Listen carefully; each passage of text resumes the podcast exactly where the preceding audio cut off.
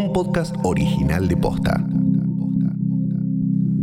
Moreno, le da perón a tu vida. Moreno vota y que vuelva la alegría. Veo mucho hater por ahí tirando sal. Porque saben que conmigo su curro se va a acabar. Vos sabés perfectamente quiénes son los que dicen que no podemos. Los que nos endeudaron. Los que nos empobrecieron. Son los mismos que sin pandemia. Y que si hay lucha yo estoy, pollo. ¡Vamos, la izquierda! Está un poco la mente, Walter. Aunque la sensación es que estamos todos un poco en otra. En apenas unos días hay elecciones primarias, simultáneas y obligatorias. En las PASO de este domingo vamos a votar a los candidatos y candidatas para las elecciones legislativas del 14 de noviembre, que son quienes van a definir la formación del Congreso para los próximos dos años. Digamos la verdad, la campaña viene siendo rarísima. Los candidatos parece que están embarcados en una competencia de frases jiteras que se vuelven trending topic en Twitter, haciendo spots publicitarios que circulan casi como chistes en WhatsApp. El peronismo, el siempre se garchó, perdón. Sí, sí, el peronismo es garchado. Bueno, ya Es tenemos el título. Pero- perdóname, ah, bueno, pero mañana. Clarín, Eh, ¿eh? cualquier No, en el peronismo se siempre se garcha. garcha.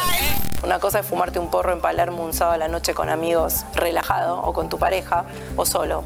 Y otra cosa es vivir eh, en la 2124, en Zabaleta, en la 1114, rodeado de narcos y que te ofrezcan un porro. ¡Almas libres! ¡Que no se han doblegado! ¡Frente a la maldita corporación política! ¡Y que luchan de pie por una Argentina justa libre! ¡Viva la libertad, carajo! ¿Todo esto es calculado? ¿Hay una estrategia detrás? ¿Los candidatos se mandan solos o hay un equipo digitando todo lo que dicen y hacen? En este episodio nos preguntamos, ¿cómo se construye un candidato? Soy Martina Sotopose y esto pasó posta.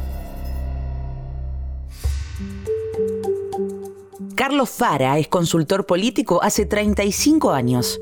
Su trabajo justamente es armar estrategias de comunicación para candidatos y candidatas de Argentina y otros países de América Latina. Para nosotros es imprescindible tener, digamos, el mapa del territorio, ¿no? Sí, la carta de navegación antes de salir a, a navegar. Esa carta de navegación la dibujan a partir de dos cosas. Los estudios de opinión pública y la identificación de los factores que pueden llegar a pesar en el objetivo del candidato. Puede ser a qué partido pertenece, digamos, la existencia o no de estructura, el, el nivel de conocimiento que tiene, la trayectoria, que, cuál- cuáles son de alguna manera los elementos de la historia personal y política de, esa, de ese candidato o candidata para poder aprovechar eh, el contexto y en función de eso poder establecer cuánto realmente el, el perfil que una persona tiene se adapta a las posibilidades que ofrece, digamos, el estudio de opinión pública.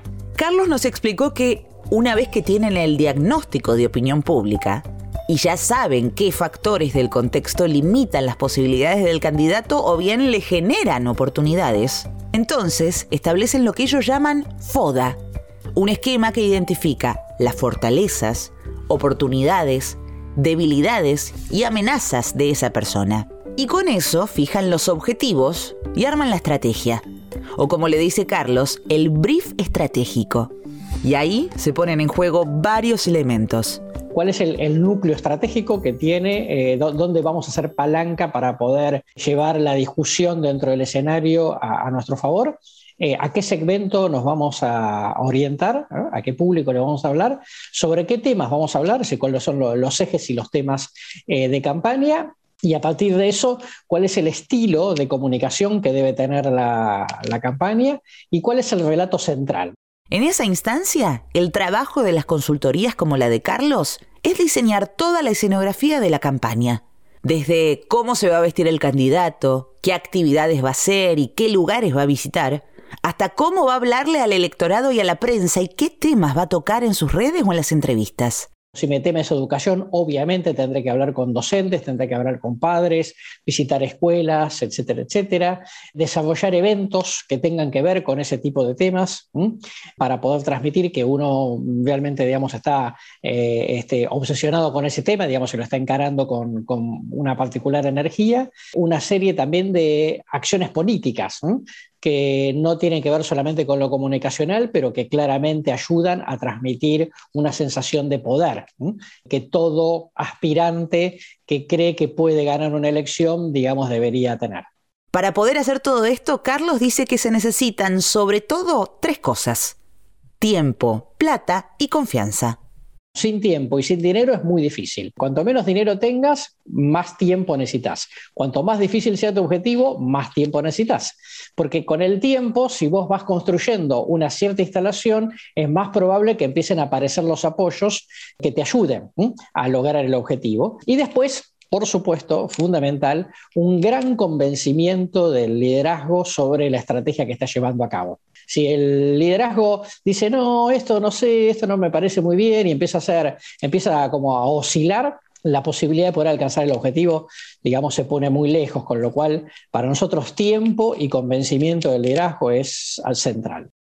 El tema es que a veces no está tan claro cuál es ese público objetivo. O sí, pero los candidatos no saben cómo llegar hasta ellos. Y esta campaña es un buen ejemplo con la política recién aterrizada en TikTok, en búsqueda del voto joven. ¿Quién llega más temprano a trabajar? ¿Quién cuenta mejores chistes? ¿Quién conoce más cosas de la ciudad? Mi nombre es Daniel Márquez, soy director en jefatura de campañas y trabajo en política funcional. Daniel nos explicó que el uso masivo de las redes sociales cambió la forma en la que se planean las campañas. Hace unos años, que una agencia se dedicara a las redes era un diferencial. Hoy es un piso para empezar a trabajar. Hoy las personas no solamente están comunicándose a través de las mismas, sino que a través de, una, de las redes sociales se obtienen otras informaciones como son los insights. Los insights son informaciones del tipo de perfil de personas, que son informaciones públicas obviamente, que permiten tener una idea eh, sobre cuáles son los intereses del usuario y a través de esos intereses ver si esos, los mismos son compatibles con lo que el candidato tiene a ofrecer. Lo que Daniel explica es algo que todos los que usamos redes sabemos, que las marcas y ahora los candidatos y candidatas en campaña utilizan la información que generamos con cada like y cada interacción para llegar a nosotros con los mensajes que creen nos pueden interesar. Eso se llama segmentación y cambió la forma en la que se diseñan los mensajes electorales. Lo que nosotros hacemos es primero trabajar sobre la obtención de esas informaciones. Estas informaciones son públicas, no hacemos ningún tipo de, de invasión ni nada de ese tipo de cosas porque sabemos que está prohibido por ley. Lo que hacemos es trabajar a través de, software, por ejemplo, nosotros contamos con un software llamado Big Data 3 que nos permite hacer una medición en tiempo real en toda Internet, no solamente en redes, sino que en toda Internet. Con ese software miden información específica que registran a través de palabras claves que son relevantes para la propuesta del candidato o la candidata.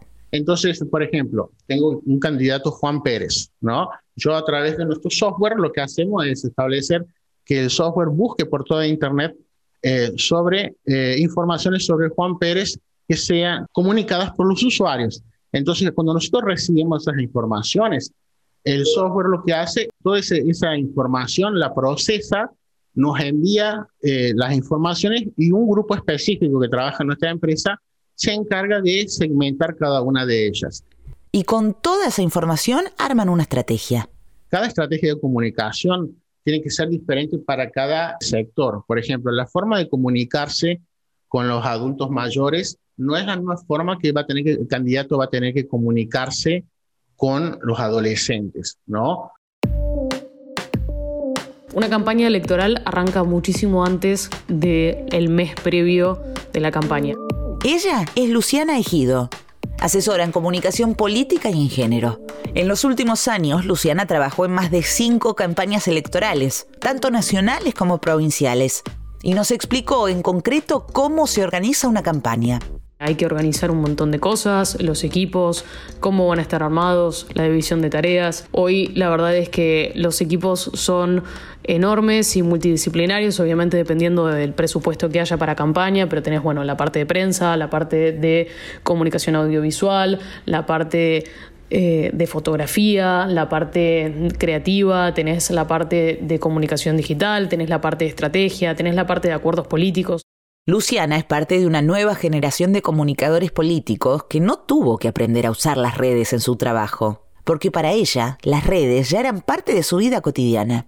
La percepción que tienen los políticos y las políticas en redes sociales fue cambiando con el tiempo. Al principio era algo que no entendían, en muchos casos sigue siendo algo que no se termina de comprender o no se termina de valorar en algún punto. Muchos políticos y políticas hoy prefieren todavía ir a la televisión antes que hacer alguna acción digital, por más de que probablemente la acción digital tenga muchísima más llegada y muchísima gente, muchísima más gente que la esté viendo en tiempo real.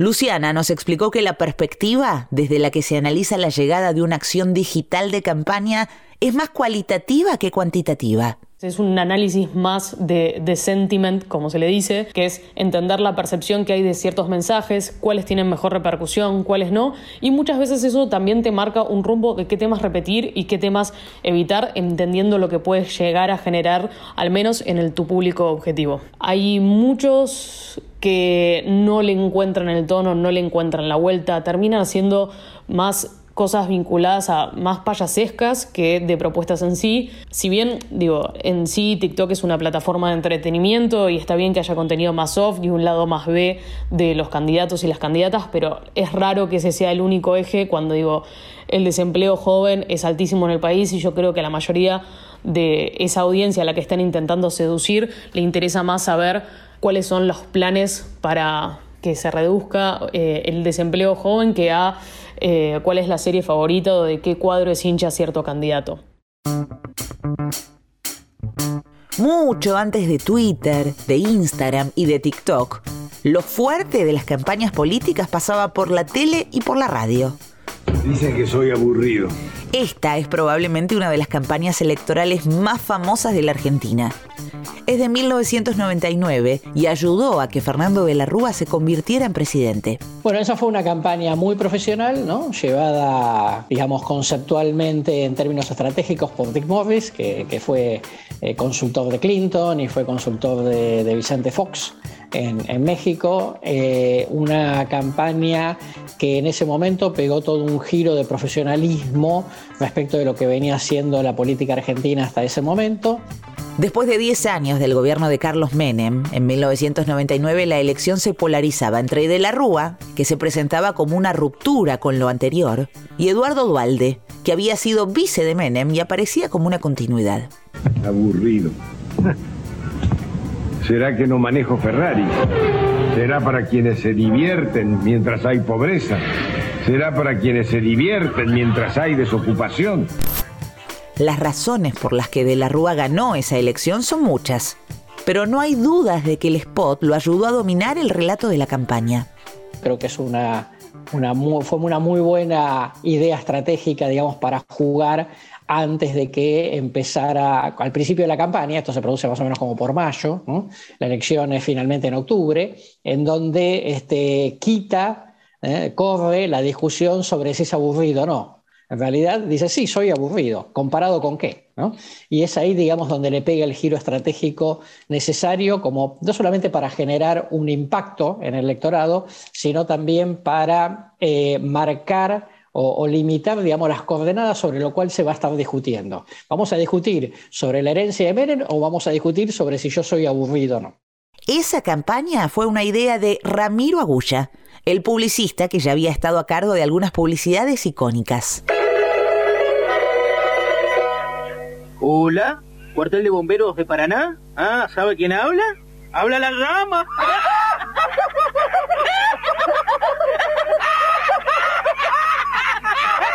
se caliente, hombre. El bombero te llama.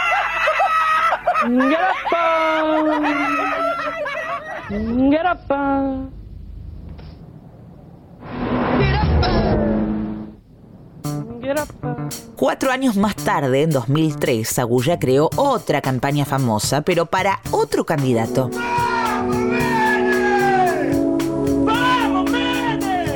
La cuestión es que después de algunos años alejado de las publicidades políticas, ahora Agulla volvió al rubro en esta campaña. Oíme, Florencio, estuve pensando, vas para gobernador y no a las PASO como presidente. No, no, no. Cristina, yo iba a competir en las PAS para presidente. Ya lo habíamos conversado. Yo cumplo, vos cumplís. Florencio, hacer lo que yo digo es cumplir. Obviamente, esos spots siempre tienen el riesgo de generar una polémica que se vaya de las manos, pero creo que el efecto eh, que se buscó estaba totalmente logrado.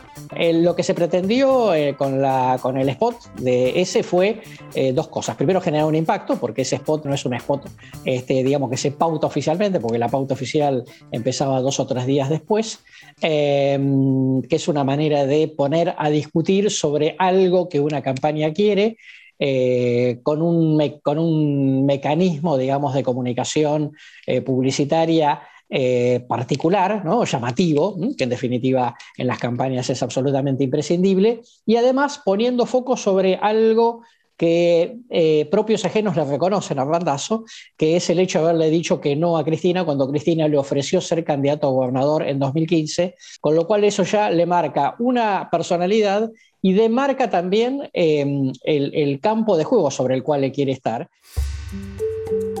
Hasta ahora hablamos de cómo se construyen los candidatos y candidatas, pero ¿qué pasa con el electorado? ¿Cómo recibimos los votantes esta construcción? ¿Nos influye en algo? Creo que lo que más define hoy al electorado son las emociones.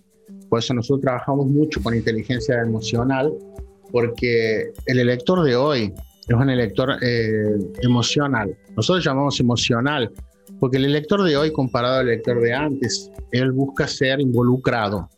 Él quiere sentirse parte de ese proyecto. El elector de antes tenía una, una, visión totalmente dif diferente. Tal vez no era como hoy vemos a los electores eh, de forma emocional. El elector antes era un, un, elector un poco más duro en el cual seguía mucho más a los partidos, seguía, era un, una visión totalmente fija sobre un partido, a lo cual sabemos, nosotros llamamos dentro del área el núcleo duro, eh, y hoy no se ve eso. Hoy los electores o tal vez votan por un, por un partido político y las próximas elecciones cambian el voto. Daniel nos explicó que este cambio en el electorado hace que las estrategias de las campañas también tengan que cambiar. Para él, cuanto más emocional es un electorado, más importante se vuelve la comunicación. Porque en cuanto a la comunicación sea elocuente y que a través de esa comunicación el elector se siente identificado, es la forma de, de poder eh, eh, seguir hacia adelante con esos votantes independientes de cualquier cambio que suceda futuro. Entonces, nosotros cuando trabajamos con un candidato, no, no es que llevamos solamente la propuesta del candidato hacia el elector. Lo que hacemos es trabajar para que el candidato y el votante, el elector, se sientan eh, en una interacción y que ambos se sientan comprometidos con esto. Pero entre estrategias de comunicación, métricas, estudios de audiencia, marketing y publicidad, la pregunta es, ¿dónde queda la política? Para Carlos Fara, el lugar de la política para ganar una elección sigue siendo central. En general se habla de comunicación política, pero se habla poco de lo que hay que hacer políticamente en una campaña. Porque digo, la parte de la clave del triunfo de Cambiemos en el 2015 es una decisión política, que es haber armado una coalición con el radicalismo y con la coalición cívica pero e, es, es, esencial, digamos, la política, absolutamente esencial. Y de hecho, en la última elección presidencial, la de 2019, la decisión política de juntar a todo el peronismo, ¿no? digamos, este, poniendo a Alberto de candidato, un moderado en ese momento, sumándolo finalmente a Massa, diluyendo la opción este, de, tercera vía que queda en manos de la Baña, es una sumatoria de decisiones políticas. Y esas decisiones políticas son fundamentales porque eh, identificar la demanda de la sociedad es importante, pero también hay que saber construir la oferta, políticamente hablando, más allá de los mensajes comunicacionales. Y cuando hablamos de oferta política, con la juventud es donde la política está teniendo más problemas para conectar me parece que hoy sea un fenómeno en que tenés una parte de la juventud que está totalmente politizada y otra parte de la juventud que está totalmente eh, alejada de la política. Precisamente por esto de la política no sabe hablarle a las juventudes, nunca encuentran la vuelta. En su momento el kirchnerismo hizo un gran trabajo con las juventudes eh, y los interpeló de, una forma eh, muy interesante. Hoy la verdad es que eso se, fue perdiendo. Hoy están, la, derecha está ganando mucho territorio en, los jóvenes, no solo en Argentina, sino a nivel mundial. La izquierda está también en crisis que no saben cómo penetrar los mensajes. Y los grandes partidos, por lo menos en la Argentina, eh, que podemos mencionar a Juntos por el Cambio o Juntos y al frente de todos, hoy me parece que no le encuentran la vuelta a la juventud.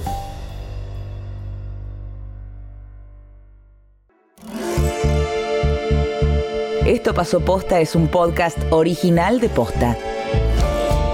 La producción de este episodio estuvo a cargo de Federico Ferreira. El guion es de Emilia Arbeta y en la coordinación de producción estuvo Lucila Lopardo. Nuestro editor es Leo Fernández. En la producción general, Luciano Banchero y Diego del Agostino. Encontrá un nuevo episodio todos los miércoles en Spotify, Apple Podcast, Google Podcast, Deezer y en todas las apps de podcast. Búscanos en Instagram y en Twitter. Somos arroba postafm. Soy Martina Sotopose y esto...